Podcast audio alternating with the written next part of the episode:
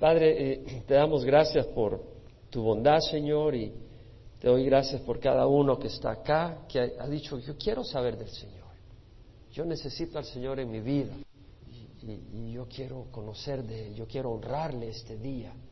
Y por eso están acá, porque te quieren honrar, quieren estar bien contigo, quieren experimentarte, quieren tomar tiempo. Bendícele, Señor y refresca sus corazones para que tengan más hambre y sed de ti, porque eso es saludable. Y que tú puedas transformar sus vidas, darles ánimo, fortaleza, corrección, dirección. Guárdales y acuérdate de cada calvo y chapo hispana de Orange County, a cada uno de esos pastores, Señor. Ayúdales y guíales, fortaléceles y guárdales y glorifícate en sus vidas, así como esas congregaciones y todas las congregaciones cristianas en California. Ten misericordia de ellas, Señor, y ayúdanos a honrarte y glorificarte, que se enseñe tu palabra y se experimente tu amor. En nombre de Cristo Jesús te lo pedimos. Ayúdanos en el estudio hoy. Amén.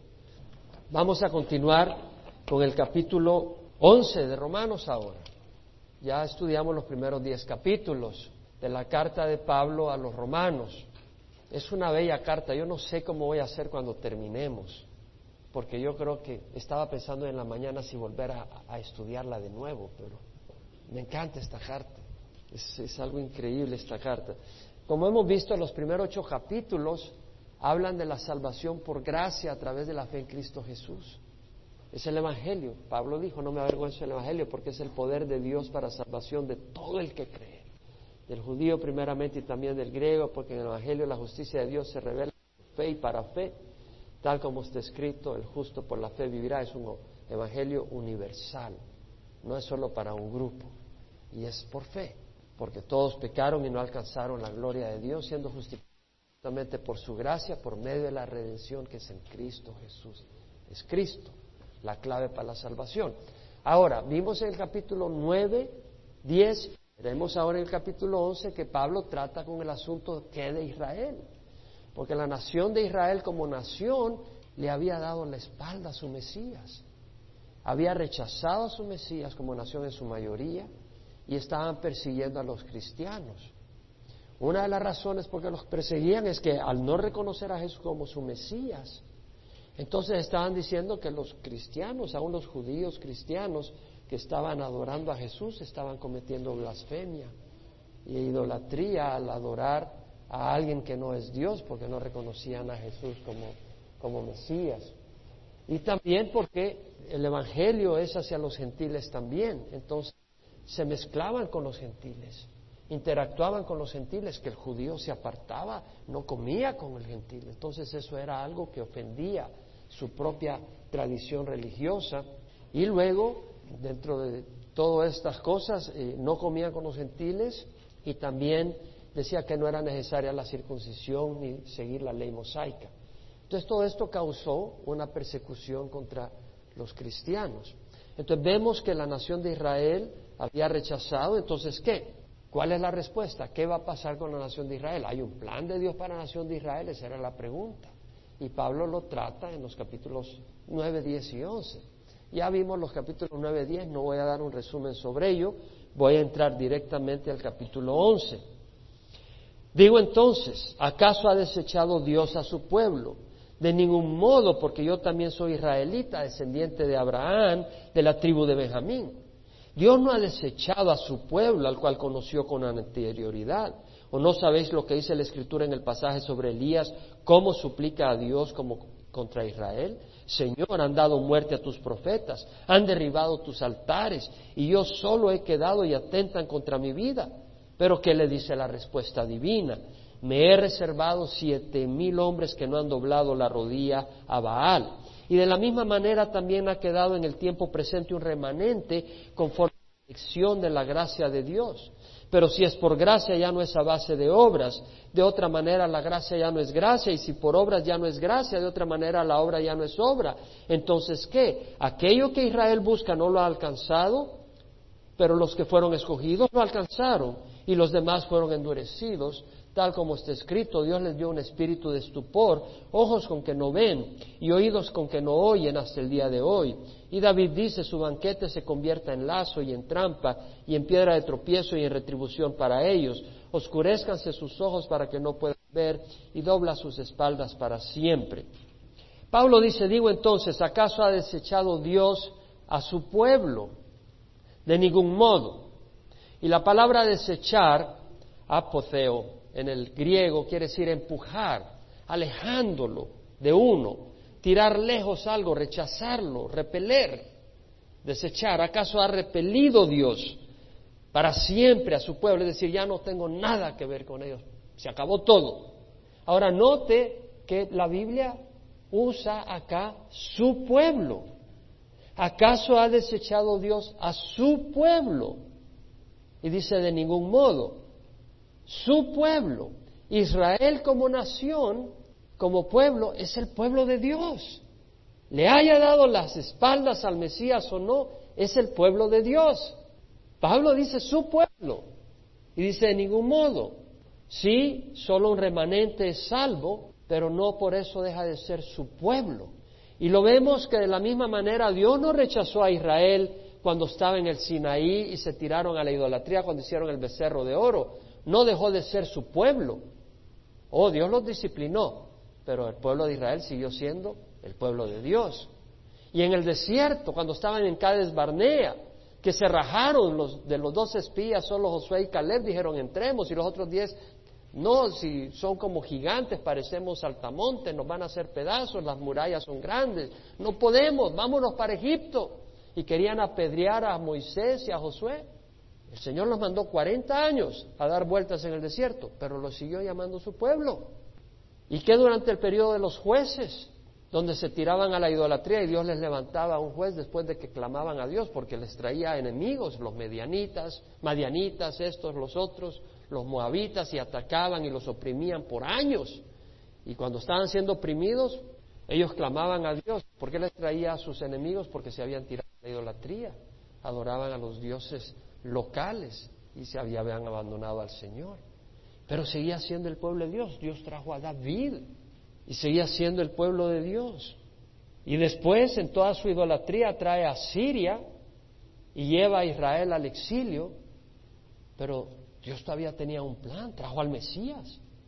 De hecho, también llevó a Judá al exilio, a Babilonia, los castigó fuertemente, pero siguió siendo su pueblo trajo al Mesías, la promesa de Dios continuó. Y Dios tiene promesas para Israel como nación. Dios prometió que Israel va a ser cabeza de las naciones y que el Mesías va a reinar desde Jerusalén a todo el mundo. Gobernar al mundo y reinar desde Jerusalén, en la propia, español. Reinar desde Jerusalén y gobernar al mundo un día. Y que Israel como nación va a ser cabeza de las naciones. Esa es una promesa de Dios. Dios no va a hacerse para atrás en su promesa. Dios va a disciplinar a su pueblo, lo va a diezmar, pero siempre va a haber un remanente. Y la prueba que Dios no ha desechado a Israel, dos mil años después, que fueron destruidos en el año 70, ahí está la nación de nuevo sobre su tierra. Eso es sobrenatural. Si Dios hubiera desechado a Israel, no habría ni un israelita vivo.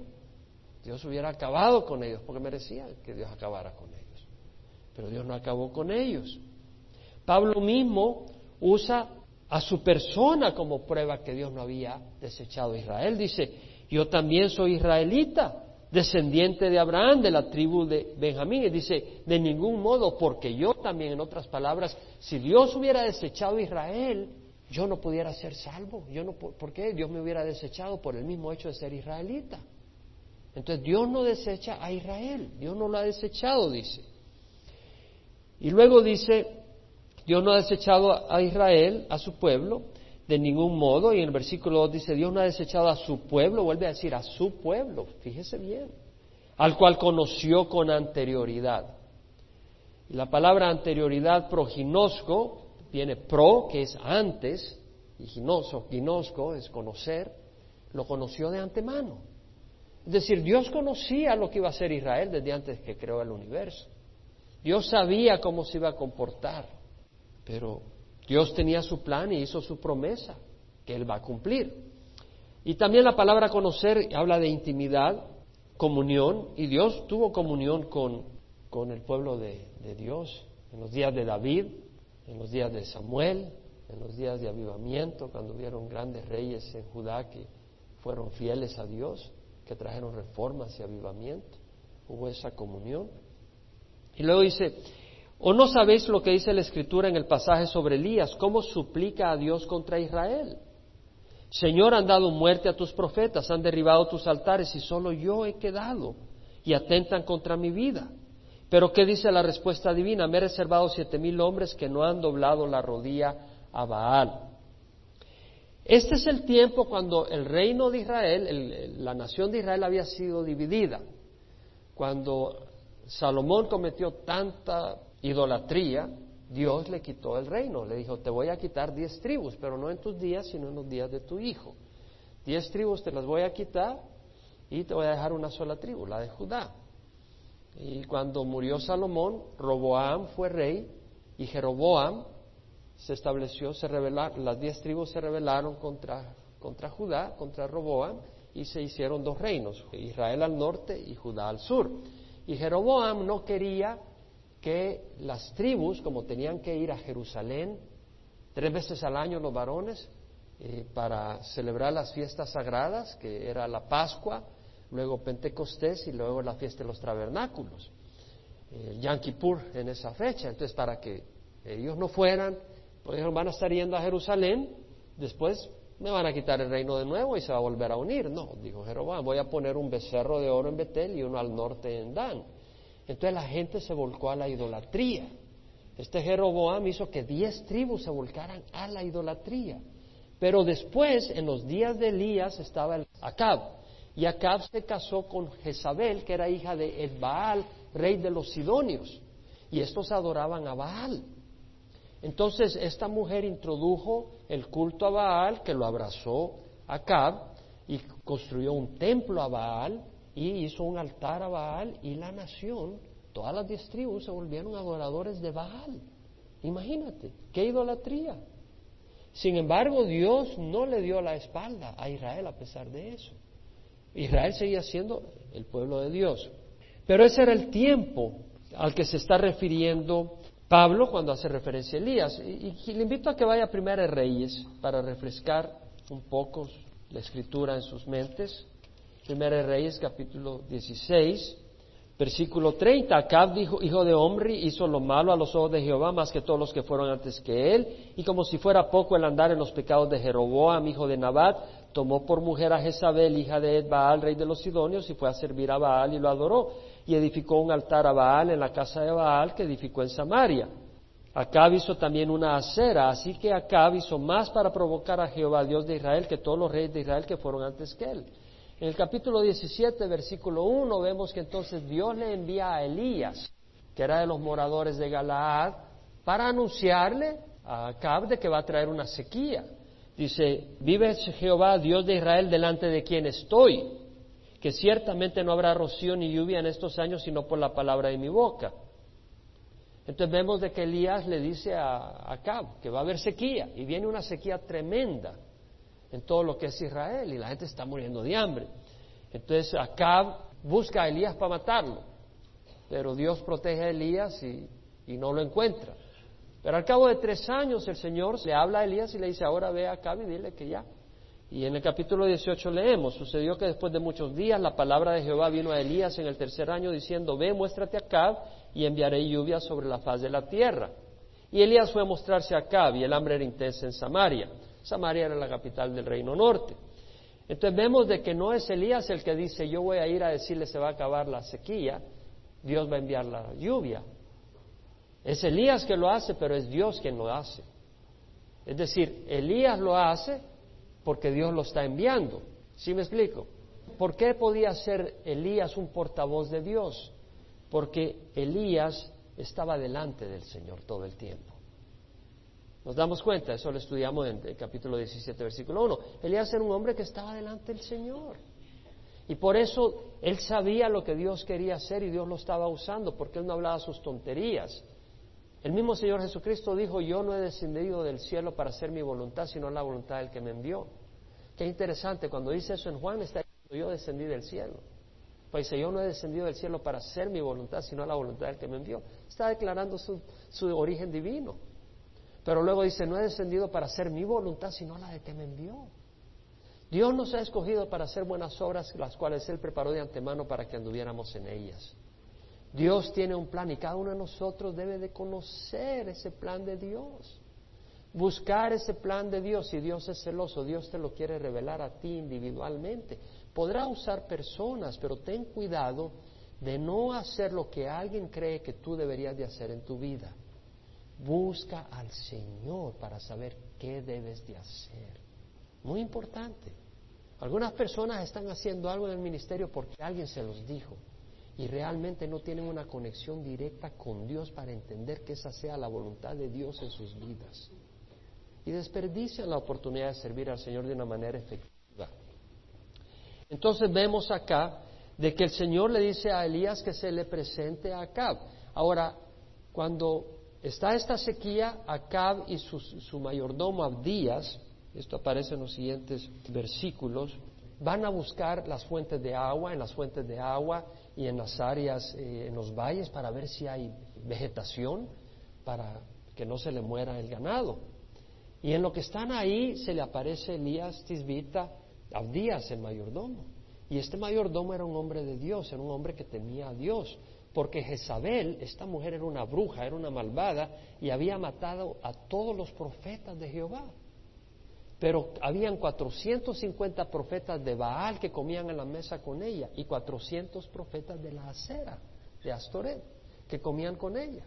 Pero a los profetas de, Jehová los había mandado a matar. Entonces Abdía escondió a 100 profetas, 50 en una cueva, 50 en otra, y los mantuvo con pan y agua para que no se murieran.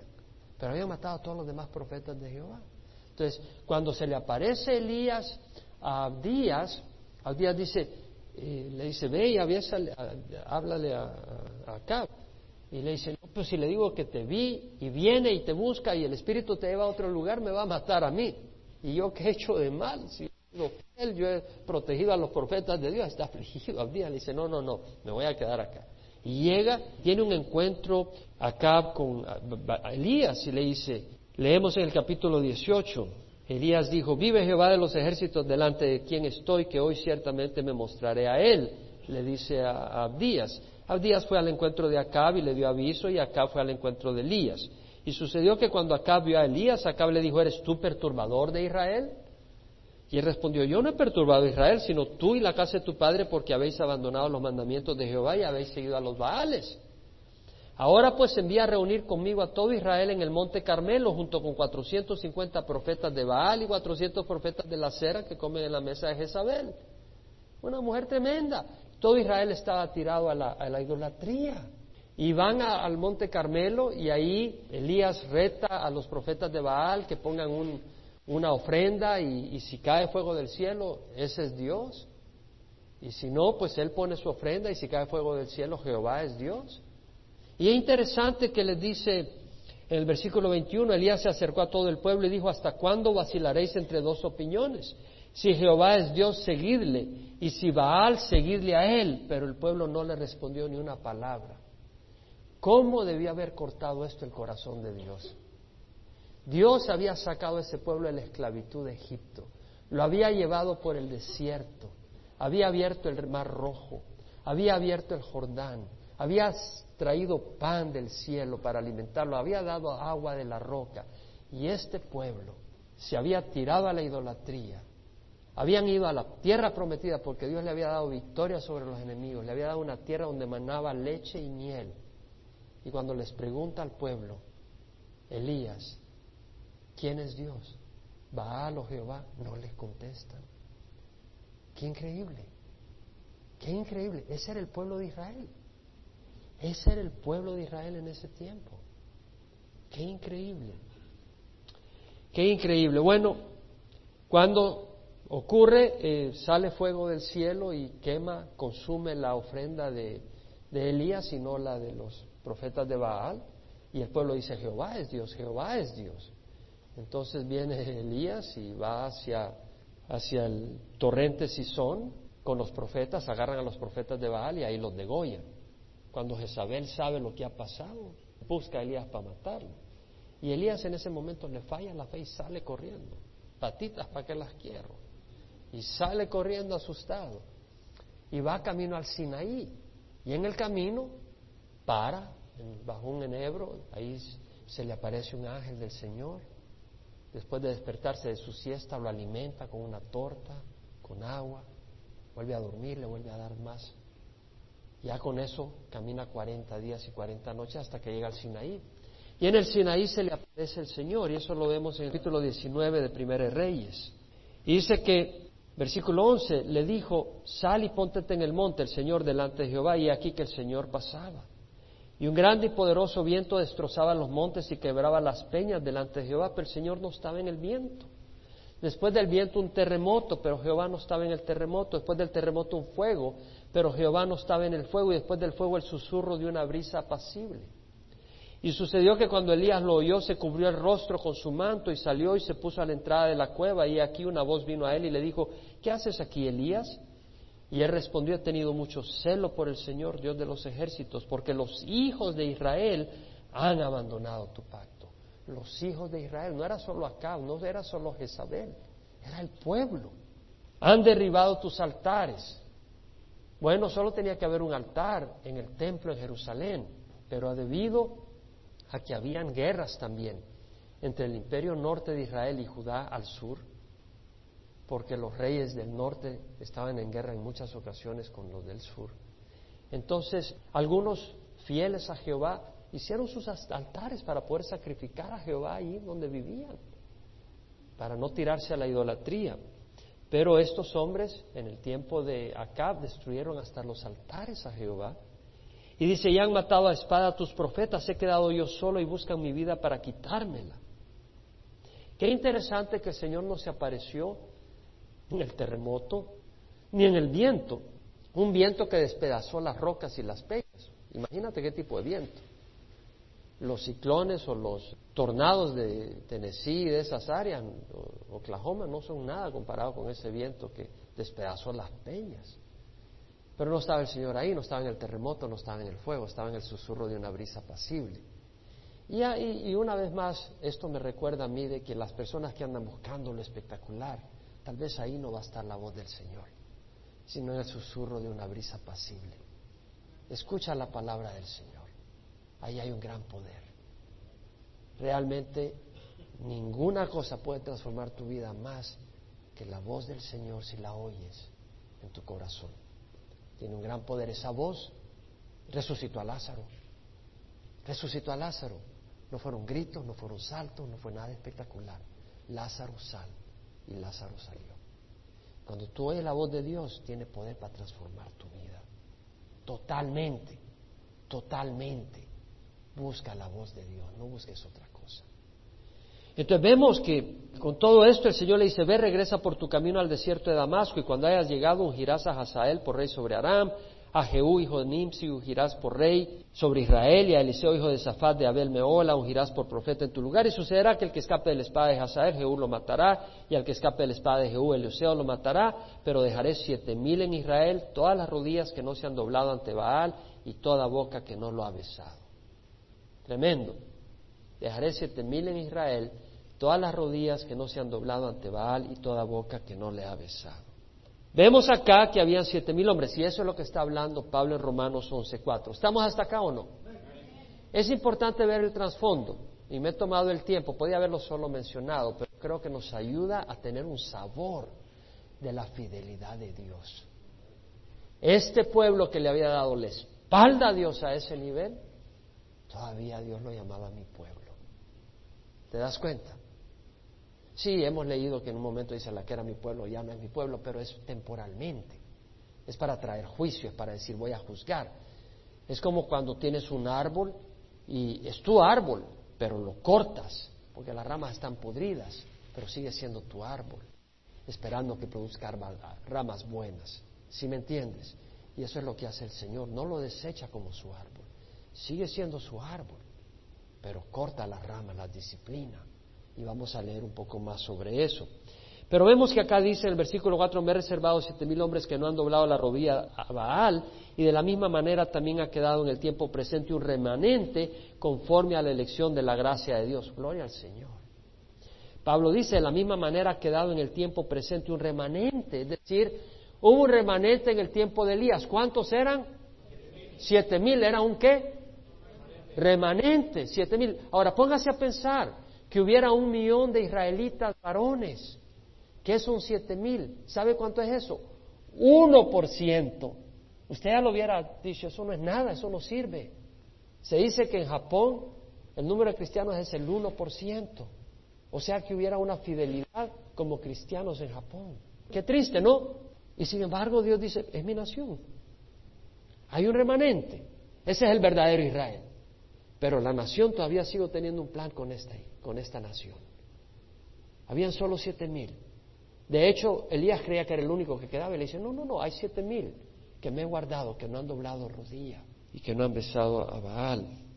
Ahora, quisiera añadir algo. Hoy hay un remanente de Israel. Ese remanente no solo era en el tiempo de Elías, ni en el tiempo de Pablo, porque en el tiempo de Pablo muchos judíos, aunque era una minoría, pero muchos habían venido al Señor.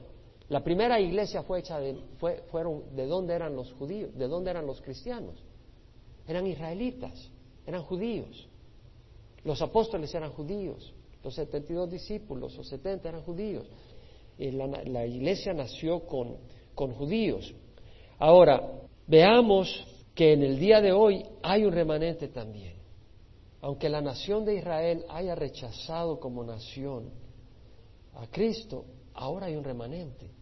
Y me fui a las estadísticas y veía que en el Jerusalem Post, de marzo 25 del 2008 decía lo siguiente, lo voy a traducir al español, Jerusalem Post es bien judío, no es cristiano, es judío que no reconoce al cristianismo.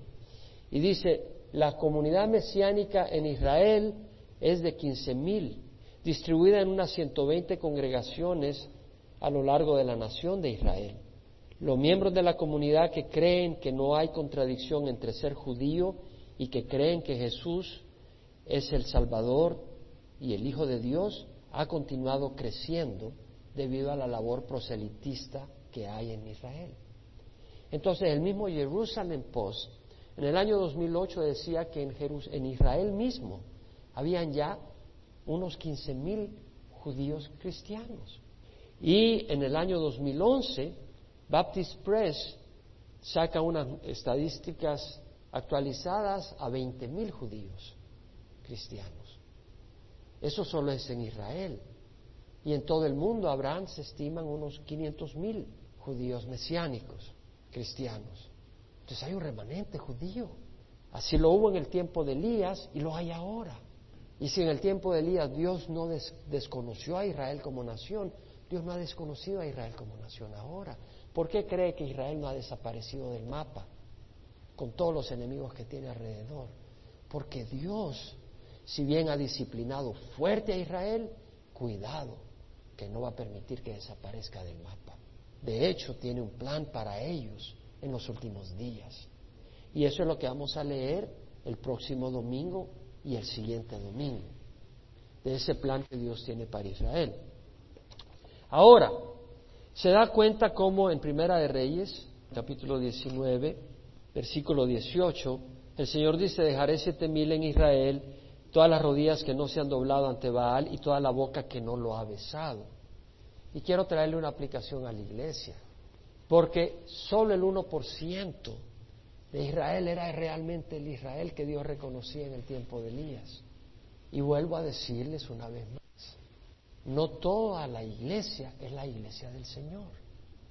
¿Sí me explico? No todos los que van a una iglesia son la iglesia del Señor.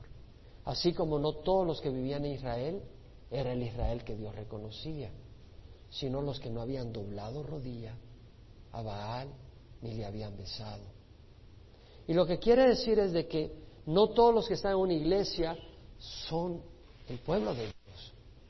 Sino los que no han doblado rodilla al Dios de este mundo, los que no han besado al ídolo de este mundo. Y le voy a decir de que en este mundo muchos van a la iglesia el domingo, van a su misa o van a su servicio evangélico, pero la pregunta es, ¿qué es lo que adoras durante la semana? ¿Qué es lo que miras en la televisión realmente? ¿Qué es lo que te apasiona en la televisión? ¿Qué es lo que pasa llenando tu mente y que tú acaricias? ¿O qué es lo que oyes? ¿Qué es la música que a ti te gusta y que te apasiona y que te, te levanta y te eleva y te emociona y te energiza para seguir el día? ¿O cuáles son tus sueños económicos? Lo que te interesa, la manera en que inviertes tus fondos o la manera en que inviertes tu tiempo. Todo eso demuestra cuál es tu verdadero Dios. Porque ahí está mostrando lo que tú besas. ¿Sí me explico?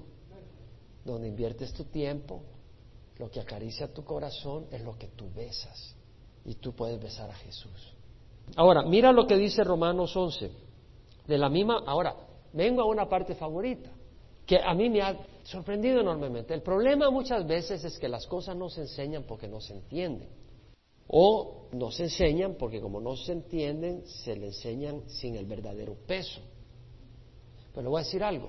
Cuando viene la elección, yo no la entiendo, pero si la entiendo sé que Dios me ha elegido, pero no la puedo compaginar con el resto de otras doctrinas. No tengo que compaginarla. Ese es el problema de Dios. Pero cuando viene a la escritura, yo enseño lo que dice la escritura. ¿Sí me explico? Y a veces el hombre trata de poner fórmulas para resumir conceptos bíblicos. No siempre se pueden resumir en una fórmula. Dios no se puede resumir en una fórmula. Y cuando lo tratamos de hacer así, lo hacemos a costa de enseñanzas que nos bendicen como no tiene idea. Y mire lo que dice acá Pablo. De la misma manera ha quedado en el tiempo presente un remanente. Ahora, ¿qué dice? Conforme a la elección de la justicia de Dios. Amén. No. Conforme a la elección de la gracia de Dios. Conforme a la elección de la gracia de Dios. Lo que está diciendo es que ese remanente judío en tiempo de Pablo había sido elegido no porque fueran rectos, no porque fueran sabios, sino porque Dios le dio la gana elegirlos. Amén. Esa es la gracia de Dios. Y usted dice, ¿cómo es posible? Eso es lo que dice la palabra del Señor. Lo dice Romanos 9. 15. Él dice a Moisés, tendré misericordia del que yo tenga misericordia y tendré compasión del que yo tenga compasión. Por lo tanto, no depende del que quiere o corre, sino de Dios que tiene misericordia. No depende que yo diga, yo quiero tener misericordia de Dios y Dios dice, ah, entonces a ti te escojo. O yo voy a trabajar para lograr el favor de Dios. Ah, bueno, a ti te escojo. O yo, mis genes, mi carácter es mejor yo merezco que Dios me escoja. No. Yo tendré misericordia del que tenga misericordia. Yo tendré compasión del que tenga compasión. Por lo tanto, no depende del que quiere ni del que corre, sino de Dios que tiene misericordia. Por tanto, la Escritura dice a Faraón, para esto mismo te he levantado, para mostrar mi poder en ti y proclamar mi nombre en toda la tierra. Es decir, Dios levantó a Faraón para mostrar su poder. Faraón tenía una naturaleza malvada y Dios alimentó las oportunidades para que él diera a, relucir su naturaleza malvada y Dios a través de eso mostrar su poder, que Él está en control del universo, de las plagas, del medio ambiente y que Dios también juzga la maldad y el carácter malvado del ser humano y mostrar su amor hacia su pueblo escogido, sacando al pueblo escogido de esas garras. Por lo tanto, del que quiere tiene misericordia, el que quiere endurece. Dios podía haber endurecido a nosotros en nuestro carácter malvado, pero Dios no nos endureció. Dios vino a trabajar desde antes de la creación del mundo, empezó a trabajar en nosotros cuando nacimos y todo, y empezó a trabajar en nosotros, y llegó el momento donde nosotros libremente dijimos, Señor, yo quiero aceptarte, pero fue Él el que nos escogió, sin que mereciéramos ni pío para ser escogidos. Nada. Y eso lo dice en 1 Corintios, y voy a volver ahí porque yo me fascino 1 Corintios 1, 26, considerad, hermano, vuestro llamamiento. No hubo muchos sabios conforme a la carne, ni muchos poderosos, ni muchos nobles, sino que Dios ha escogido lo necio del mundo para avergonzar a los sabios. Dios ha escogido lo débil del mundo y la debilidad no se está refiriendo a la debilidad emocional necesariamente, sino a los que somos débiles perversos, que no hemos podido tratar de mostrar algo de moralidad y hemos terminado en las drogas, no hemos tenido nada de fortaleza ni siquiera para poner una cara de un poco de decencia. Y a eso se ha escogido Dios, a lo débil del mundo, para avergonzar a lo que es fuerte, a lo que es vil y despreciado del mundo ha escogido Dios, lo que no es para anular lo que es, para que nadie se jacte delante de Dios. Vamos a decir, para que nadie se jacte delante de Dios, porque por obra suya estamos, o están vosotros, estamos nosotros en Cristo Jesús. Por obra suya estáis vosotros en Cristo Jesús. Por obra suya estáis vosotros en Cristo Jesús. Él hizo todo lo que hizo para llevarnos a un punto donde nosotros fuéramos suyos y empezar a moldearnos a la imagen de Cristo Jesús. Como dice, no tiene el alfarero derecho sobre el barro de hacer de la misma masa un vaso para uso honroso y otro para uso deshonroso. No tiene el alfarero derecho sobre el barro, mismo barro, para hacer de la misma masa un vaso para uso honroso y uno para uso deshonroso. ¿Y qué si Dios dispuesto a demostrar su ira y hacer notorio su poder? soportó con mucha paciencia los vasos de ira preparados para la destrucción, los vasos de ira preparados, equipados, que acoplados por su carácter para una destrucción, lo hizo para demostrar y dar a conocer las riquezas de su gloria, las riquezas de la gloria de Dios sobre los vasos de misericordia que él de antemano preparó para gloria. Qué lindo que Dios nos escogió no podemos vanagloriarnos, amén. No le, voy a ser honesto, yo nunca lo había entendido tanto. Siempre he entendido que no me puedo vanagloriar, pero nunca lo había entendido tanto como en los últimos meses. Yo sabía que no me puedo vanagloriar, créame lo que lo sabía, pero nunca lo había sentido tan profundamente cuando leo estas palabras. O sea, no había absolutamente nada, nada, cero Cero. Y el Señor nos escogió. Dios es bueno, ¿no? Dios es bueno. Cuando llegamos acá, vemos que el Señor está hablando del remanente, conforme a la elección de la gracia de Dios. Fue porque Dios los eligió, por pura gracia, no porque fueran buenos. Y luego dice, pero si por gracia ya no es a base de obras, pero si es por gracia, ya no es a base de obras, de otra manera, la gracia ya no es gracia. Y si por obras ya no es gracia, de otra manera, la obra ya no es obra. ¿Qué está diciendo? Gracia ya no es a base de obras, ya no es a base de méritos. De otra manera, la gracia ya no es gracia. Si fuera a base de méritos, ya no es por gracia. Gracia es que no tiene nada que ver con nosotros. Amén. Y si por obras ya no es de gracia, si fuera por obras, porque yo, pues yo, yo soy más o menos bueno, ya no es por gracia. De otra manera, las obras no son obras. Lo que quiere decir es que entonces nosotros no podemos vanagloriarnos sobre los que no reciben al Señor. ¿Me explico? Nosotros no podemos vanagloriarnos y mirar hacia abajo a los que no reciben al Señor, sino clamar al Señor y decir, Señor, ten compasión de ellos porque tú la tuviste conmigo, porque yo no tengo nada para decir por qué me escogiste. Yo no quiero que nadie se vaya al infierno. Ten compasión de ellos, porque el infierno es lo que merecemos. Y no lo podemos entender hasta que conozcamos la santidad de Dios y la justicia de Dios. Y vamos a decir, Señor, gracias por tu misericordia. Entonces, ¿qué? Aquello que Israel busca no lo ha alcanzado. Pero los que fueron escogidos lo alcanzaron y los demás fueron endurecidos. Vea de nuevo, aquello que Israel busca, la justicia ante Dios, una vez más, no la ha alcanzado. No la ha alcanzado porque la busca con sus propias obras. Ya lo hemos estudiado, no voy a repetir eso. Pero los que fueron, ¿qué dice? Escogidos. No los que eran buenos, los que fueron escogidos lo alcanzaron. Y los demás fueron endurecidos.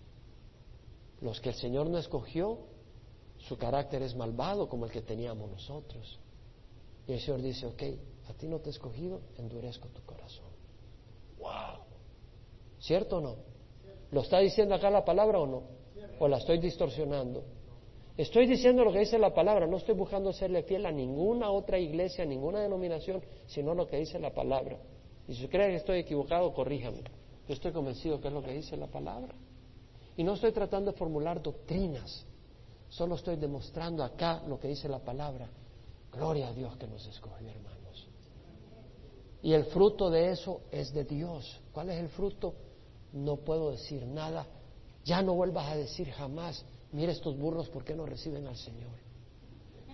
Porque de esos burros escogió el Señor y lo escogió y tú eres uno de ellos igual que yo. Amén. Y ya no te puedes vanagloriar. Y lo único que puedes decir es, Señor, me escogiste. Gracias, Señor. Escoge a mi fulano, escoge a mi vecino, escoge a mi esposo, escoge a mi esposa, escoge a mis hijos, escoge a mis tíos, escoge a mi vecino, para que no se vaya al infierno. Escógelo, Señor. Y si tu vecino o tu pariente se muere rechazando a Dios, no te pongas contra Dios, porque para empezar tú no merecías la salvación, merecías el juicio eterno. Él podía haber acabado el mundo hace muchos, miles de años, pero ha escogido un pueblo que va transformando a la imagen de Jesús y con quien vamos a gozarnos toda la eternidad. Y en el momento en que no entiendes la justicia de Dios, el problema no es la justicia de Dios, el problema es nuestra mente y nuestro corazón. Pero humildemente podemos decir, Señor, esto no lo entiendo, pero gracias que tuviste misericordia de mí. Qué bonito, qué bonito. Entonces vemos acá que dice, tal como está escrito, Dios les dio un espíritu de estupor ojos que, no ven y oídos con que no oyen hasta el día de hoy. Y David dice, su banquete se convierta en lazo y en trampa, y en piedra de tropiezo y en retribución para ellos. Oscurezcanse sus ojos para que no puedan ver, y dobla sus espaldas para siempre. Tal como está escrito, Dios les dio un espíritu de estupor. ¿Qué quiere decir estupor? Bueno, la palabra en el griego quiere decir insensibilidad torpeza mental. Dios los embruteció mentalmente para que no entendieran. Ojos con que no ven y oídos con que no oyen. Es decir, su carácter es malvado, como el que teníamos nosotros. Pero Dios a estos que no ha escogido les da un espíritu que no les permite ver más, que no les permite entender. Y David dice, su banquete se convierta en lazo y en trampa y en piedra de tropiezo y en retribución para ellos. Oscurezcanse sus ojos para que no puedan ver y doble sus espaldas para siempre. Su banquete, su mesa, es decir, su prosperidad, su delicia, sus manjares, sus disfrutes, su salud, sus beneficios temporales, sean su trampa y caiga juicio sobre ellos de acuerdo a la medida de su ofensa. ¡Wow!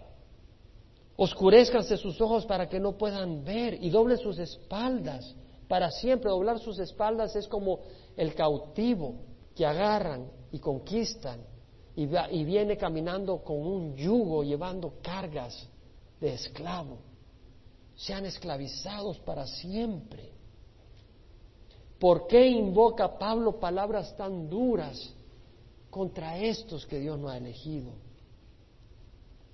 Porque son enemigos de Dios y del pueblo de Dios y en toda oportunidad pelean contra Dios y contra la justicia de Dios.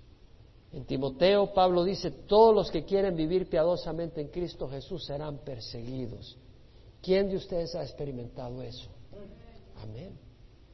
Busca servirle al Señor, busca vivir para el Señor y vas a ver si no vas a ser perseguido. Tal vez no con machete, tal vez no con matralleta, pero el enemigo te va a perseguir. Y a veces va a usar hasta las personas más cercanas a ti para, para clavarte el puñal. Y si no son regenerados, Dios les va a dar la medida, la, medida de retribución que merecen. Jesús dijo, estos mando que os améis los unos a los otros, y el mundo os odia, sabed o sabéis que me ha odiado a mí primero. Si fueras del mundo, el mundo amaría lo suyo, pero porque no soy del mundo, sino que yo os escogí de entre el mundo. Os he escogido entre el mundo, por eso el mundo os odia.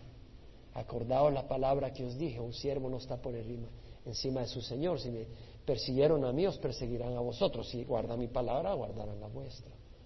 ¿Qué hizo el mundo con Jesús? Lo persiguió y eran judíos, pero era el mundo dentro de ellos. Lo persiguió y lo crucificó. Era enemigo de Dios. los, los no regenerados, los que no no vienen a fe en Jesucristo son enemigos de Dios, andan trayendo destrucción a diestra y siniestra. Y Dios les va a dar el juicio que merecen. Por eso declara Pablo lo que declara. Vamos a pararnos. Cierra los ojos. Yo te digo algo. A mí me bendice el saber que Dios me ha escogido. Ya lo has, ya, ya lo has notado, ¿verdad? Creo que lo has notado porque le he dado bastante énfasis. Pero porque, ¿sabes qué? Hace dos cosas eso. Quita cualquier arrogancia que tengas y vanagloria, porque conoces al Señor. Le das la gracia a Dios únicamente. Pues estás convencido que eres un mendigo que ha recibido pan por la misericordia de Dios. ¿Cierto? Me da un corazón agradecidísimo. Me da un corazón agradecidísimo. Y sabes que hemos estado estudiando en Romanos cosas tan lindas. Como cuando Pablo dice, Sabemos que para los que aman a Dios todas las cosas cooperan para bien. Esto es a los que han sido llamados conforme a su propósito. Porque a los que de antemano conoció, los predestinó para ser hechos conforme a la imagen de su Hijo Jesucristo. Estamos predestinados para ser hechos a la imagen de Jesucristo. Y a los que predestinó a estos también llamó. Y a los que llamó a estos también justificó. Y a los que justificó a estos también glorificó. ¿Qué diremos si Dios está por nosotros? ¿Quién contra nosotros? Dios nos escogió. Y ahora que nos escogió, Dios está por nosotros. Nada ni nadie puede estar contra nosotros. Estamos en las manos de Dios. Y cualquier circunstancia que tú estés pasando, glorifica a Dios. No porque eres un mártir, no porque eres un valiente, sino porque Dios te ama. Y Dios tiene un plan específico en medio de esa circunstancia que no te gusta, pero tú puedes reconocer que Dios tiene un plan y que te ama y que te ha escogido y que Dios está a tu favor y que Dios tiene su plan y propósito a través de ello, así como el, aguijón de la carne que le dio a Pablo. Ahora, muy sencillo, si tú quieres ser de los escogidos, recibe al Señor si no le has recibido.